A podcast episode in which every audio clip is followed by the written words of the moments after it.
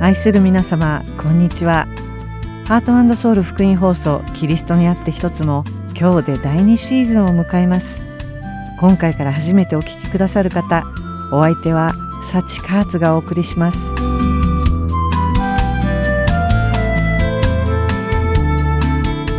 今回からは番組の間で放送されてきたショートプログラム「だからこう祈りなさい」に代わって「主は私の羊飼い」という番組が始まります。この番組は羊飼いの視点を通して詩編23編を読み私たちの羊飼いであられる主なる神様をさらに深く知り学んでいくプログラムです。どうぞ最後までお付き合いください。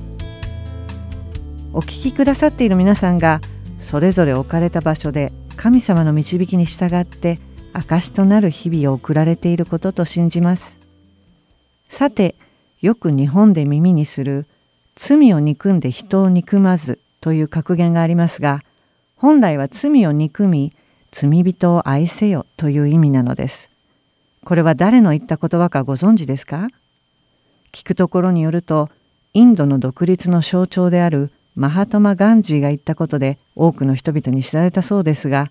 実際のところは古代神学者であり哲学者セント・アウグスティンヌスがもともと言った言葉なのだそうです。いずれにしても初めはクリスチャン神学者が発した言葉でありながら誰もが共感したために世間に広まったと考えられます。罪は憎むべきでありまた罪人を愛すべきであると誰もが感じるようです。しかし私はこの格言の意図された意味と一般的に理解されている意味とは少し違うのではないかと思います。このことについて一緒に賛美した後またお話ししましょう。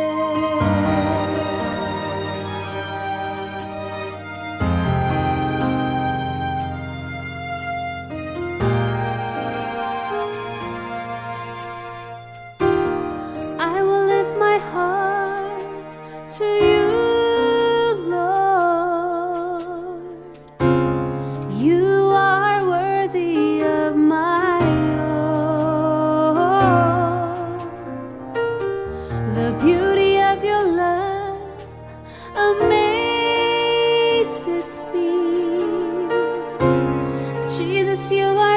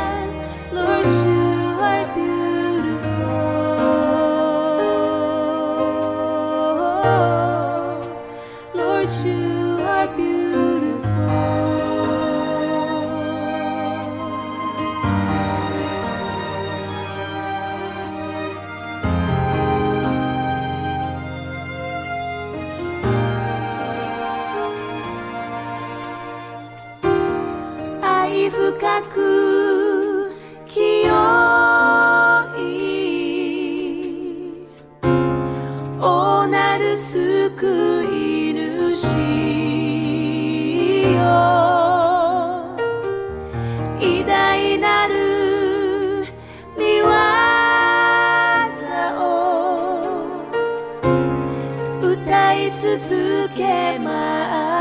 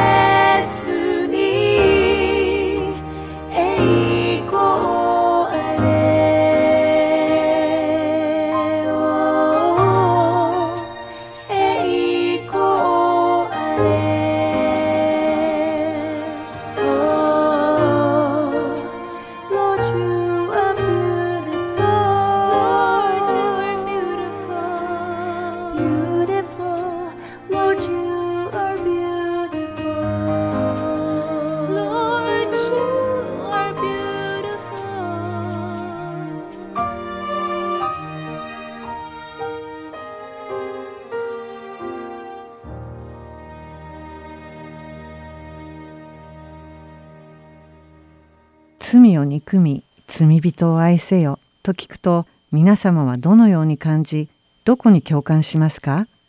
罪人でしょうか？あるいは罪でしょうか？おそらくほとんどの方が罪人を愛せよの部分ではないかと思います。人を許し人を愛すそのことに関しては意義はありません。もちろん私たちは人を愛さなければなりません。イエス様は私たちが互いに愛し合うためにこの地上に送られました。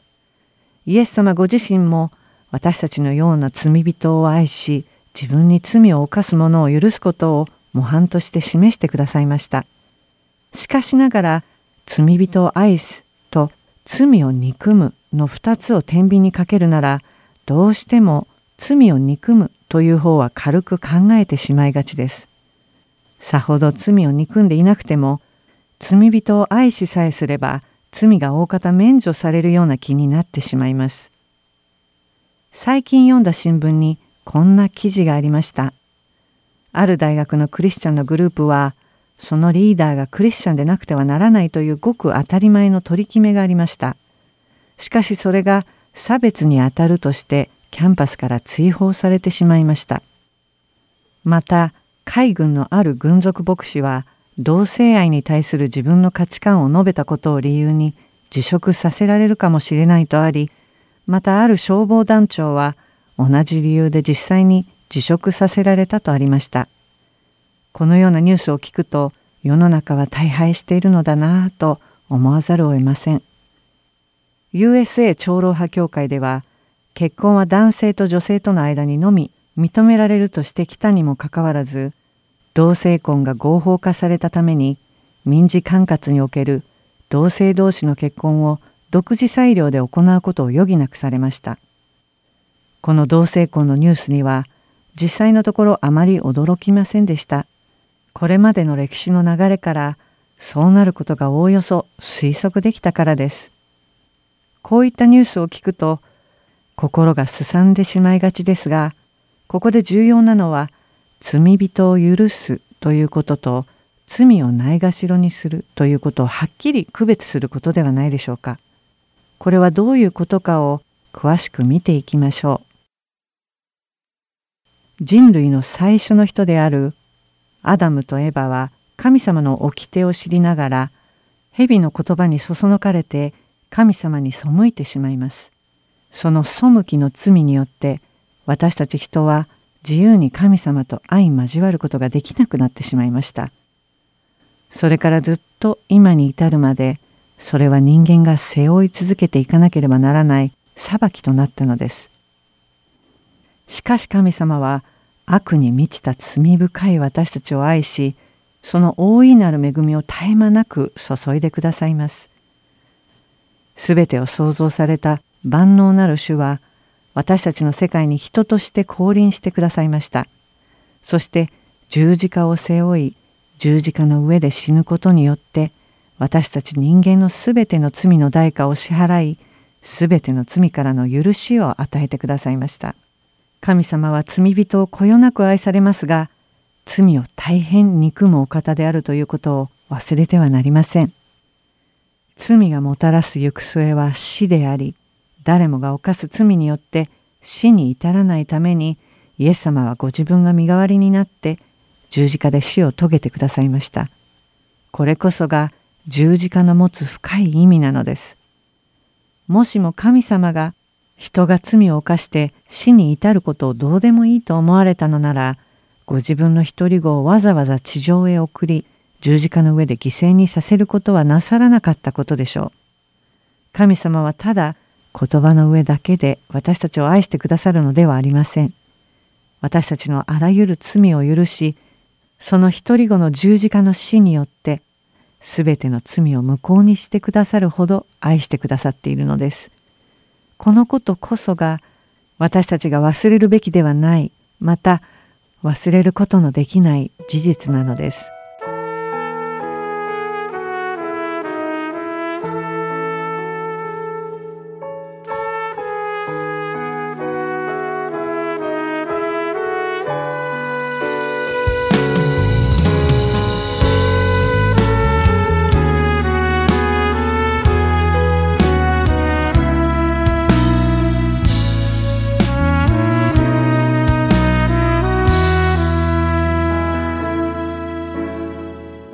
茨の冠を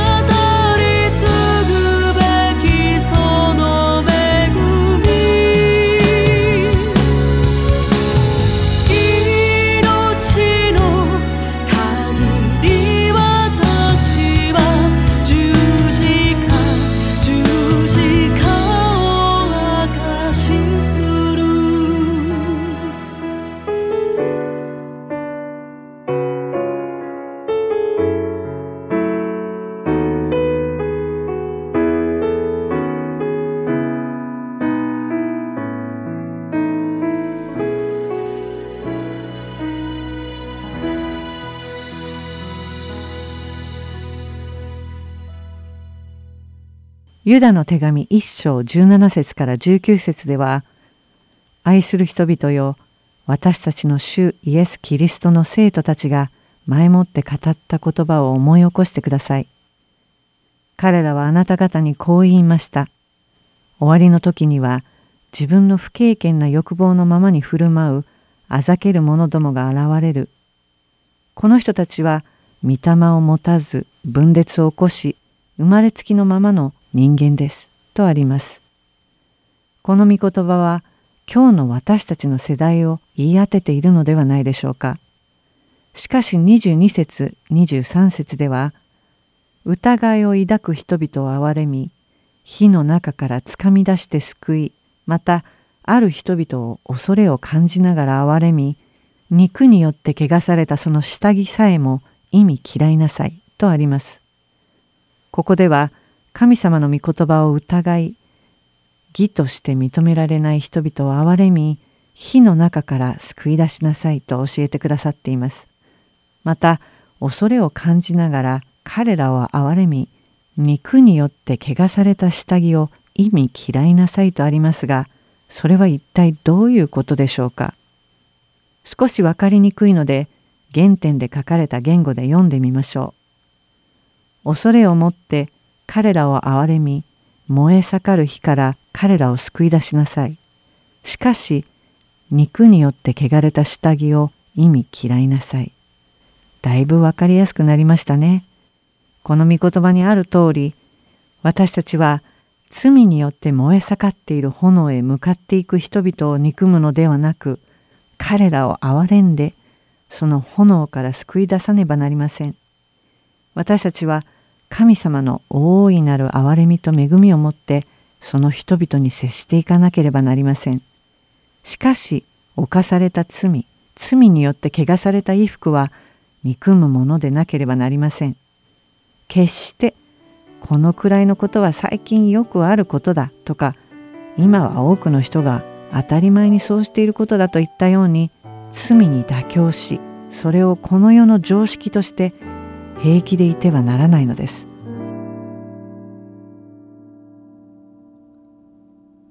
唯一なる我が神よ道ちみこ御霊なる神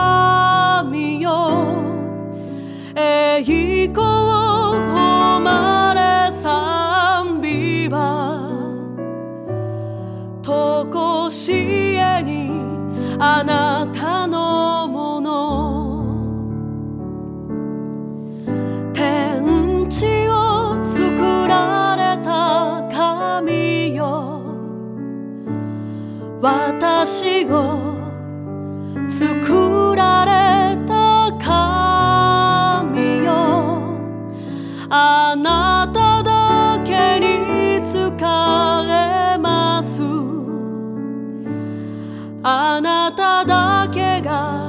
が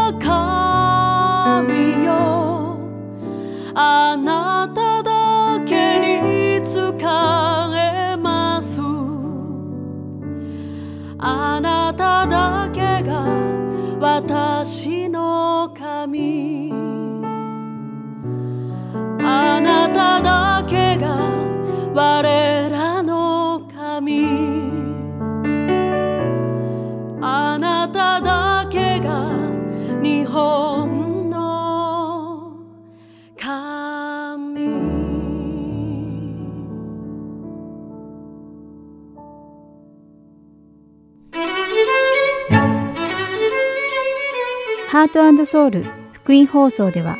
日本語放送だけでなく英語によるキッズプログラムも毎週放送しています。お子様にぜひ福音に親しんでほしいとご希望の方には無料 CD を送付しておりますので CD ご希望の方はハートソウルオフィス602-866-8999までお電話をいただくかハートソウル .org at gmail.com heartandseoul.org.gmail.com までメールにてお知らせください。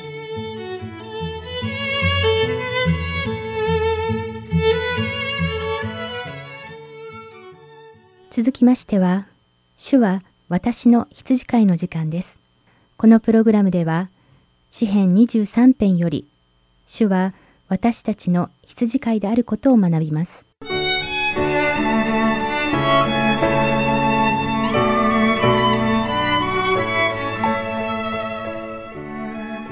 皆さんこんにちは。主は私の羊飼い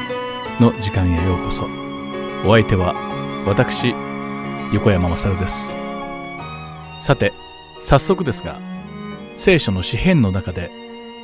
最も愛され覚えられているのはどの箇所であるかご存知でしょうか？いくつか挙げられるのですがやはり23編であることは異論がないかと思います。この詩篇がよく知られているのと同じようにその作者もまた有名です。それはダビデです。このダビデがイスラエルの王として君臨したことや幼少期は羊飼いをしていたこともまたよく知られています。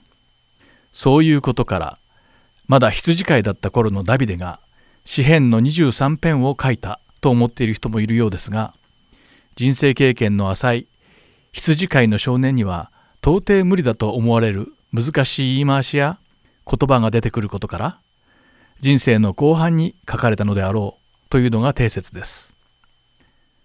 また聖書解釈学者たちの意見もダビデが自分の息子アブシャロムの謀反から幾度となく逃れている辛い時期。あるいはその直後にこの23編を書いたのではないかということで落ち着いています。しかしつまるところ聖書にはそれに関する記述が全くないためにこの章が一体いつ書かれたのかをはっきりと知る手立てがないことも事実です。確かにこれが書かれた時期を知ること自体は彼がどんな状況下にいたのかがわかるという観点から考えると意味のあることかもしれません。しかしその他にも重要だと思われるのはダビデ自身が羊飼いであったということなのです。私たちは詩篇の23編を読むと心の中に緑の牧草地や羊そして羊飼いがありありと見えてきます。にもかかわらずこの章は大抵の場合比喩として捉えられ抽象的に理解されているのではないでしょうか。そこでこの詩篇が実際に羊飼いとして働いていたことのある作者が書いたものだと考えると従来の理解とは全く違った観点からの解釈ができるように思います。数年前北朝鮮から亡命する前に羊飼いをしていたクリスチャンの男性に会って話をする機会がありました。その時に聞いた詩編23編に対する彼の理解は私のそれとは大きく違っていることに驚きました。そこでもし羊飼いの視点でこの詩編を読み解くことができれば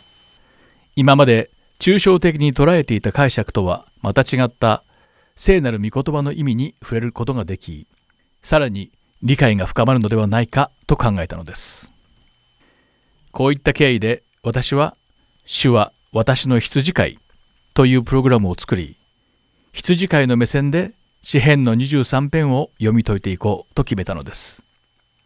またこのプログラムはフィリップ・ケラーという人が書いた羊飼いが見た詩編23編という本からたくさんのインスピレーションをもらってできたことをお聞きの皆様にここで述べておきます。さて多くの方がご存知のように詩編の23編はこのプログラムのタイトルである「主は私の羊飼い」という言葉で始まります。ダビデは主なる神様が自分の羊飼いであると告白しています。彼がそうできたのは羊飼いと羊たちの関係をよく知っていたからです。もし彼が羊飼いではなく大工や陶器を作る職人だったとしたら詩編の23編はきっとまた違った言葉で始められていたのではないでしょうか。例えば「主は私の大工の棟梁です」だとか「えー、主は私の陶器職人です」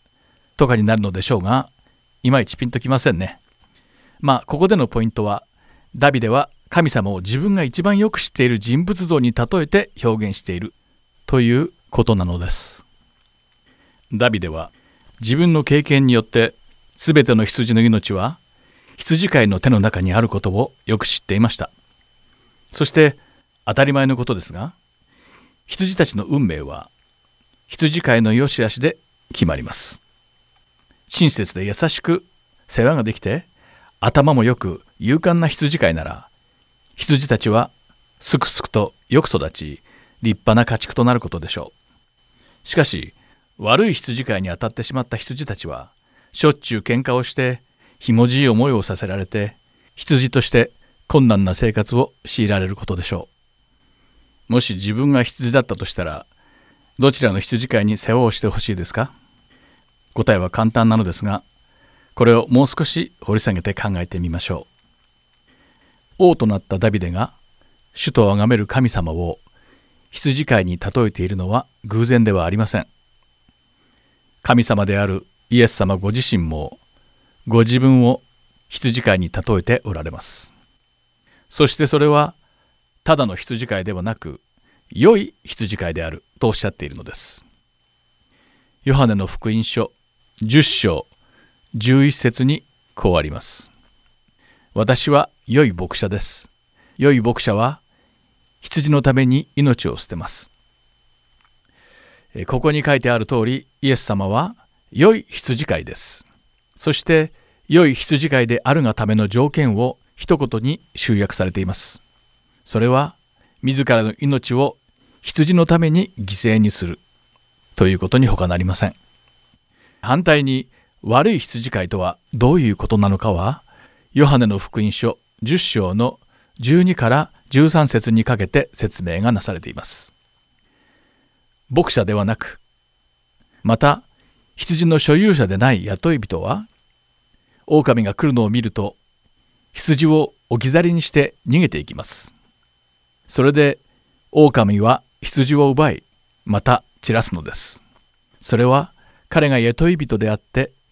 羊のことを心にかけていないからです。と書かれています。イエス様は羊の持ち主ではない雇われ人を良い羊飼いと対比して表現されています。この雇われた者は羊飼いでさえないとまでおっしゃっているのです。つまり羊飼いの職についてはいるけれど雇われた者は羊飼いとは呼べないということです。このような人は危険が迫ると自分の命を守るために他人の所有物である羊たちを捨てて逃げてしまいます。そして悲しいかな残された羊たちは強奪され命を落としてしまいます。そしてこの後にイエス様はもう一度良い羊飼いについて説明されています。この部分こそ私たちが最も深く考えなくてはいけない箇所なのです。ヨハネの福音書10章の14から15節にこう書かれています。私は良い牧者です。私は私のものを知っています。また私のものは私を知っています。それは父が私を知っておられ私が父を知っているのと同様です。また私は羊のために私の命を捨てます。ここに書かれている良い羊飼いとは一体どんな羊飼いなのでしょうか？それはただ自分の命を羊のために捨てる覚悟があるだけではなく自分の羊たちをよく知っていなくてはならないということなのです。これは神様が独り子であるイエス様を知っておられまたイエス様も父である神様をご存知であることになぞらえて考えることができます。私たちクリスチャンは父なる神子なる神イエス。そして精霊なる神を指して三位一体と呼んでいます。この三位はそれぞれ異なった神様であるのにもかかわらず同時に一つの神様であるということです。ここで神学について語るつもりも三位一体について論じる気も毛頭ありませんがここで強調したい点はイエス様が説かれている羊と羊飼いの関係がそれぞれは独立した違う存在なのに一心同体でまるで三位一体の神様と同じように心から深く愛し合っているということなのです。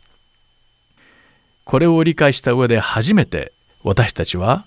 主は私の羊飼いであると告白できるのです。主である神様は私たちを成長させてくださる神様であると告白し同時に自分の運命は神様の手の中にあるとも告白しているのです。神様は私たちを本当に深く知っておられます。私たちの主である神様は自分が知っている以上に私たちのすべてをご存知なのです。また神様は私たちに対して完璧な計画を用意されており御心に沿って導いてくださいます。そして主イエス様は父である神様の御心を全うするために私たち羊のために自らの命を捨ててくださった尊い羊飼いなのです。神様は全てをお作りになった作り主でありこの世界は神様の統治のもとに寸分の狂いもなく運営されています。主の栄光に満ちた統治は深くそして全ての被造物にあまねく浸透しています。この世界の全てを統治している神様が私たちの羊飼いであることを毎日告白できるように祈っています。主は私の羊飼い。今回はここまでです。お聞きくださってありがとうございました。お相手は横山勝でした。また次回お会いしましょう。さようなら。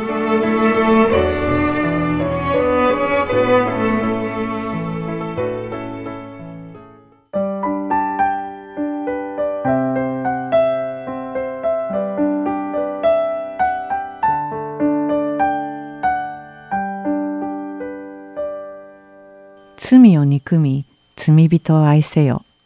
この言葉は真実です。私たちは罪人を心から愛し、その罪を心から憎まねばなりません。罪深い人々、燃え盛る裁きの炎に向かって歩み続ける人々を自分の受けた神様の大いなる憐れみと恵みをもって心から愛することができるでしょうか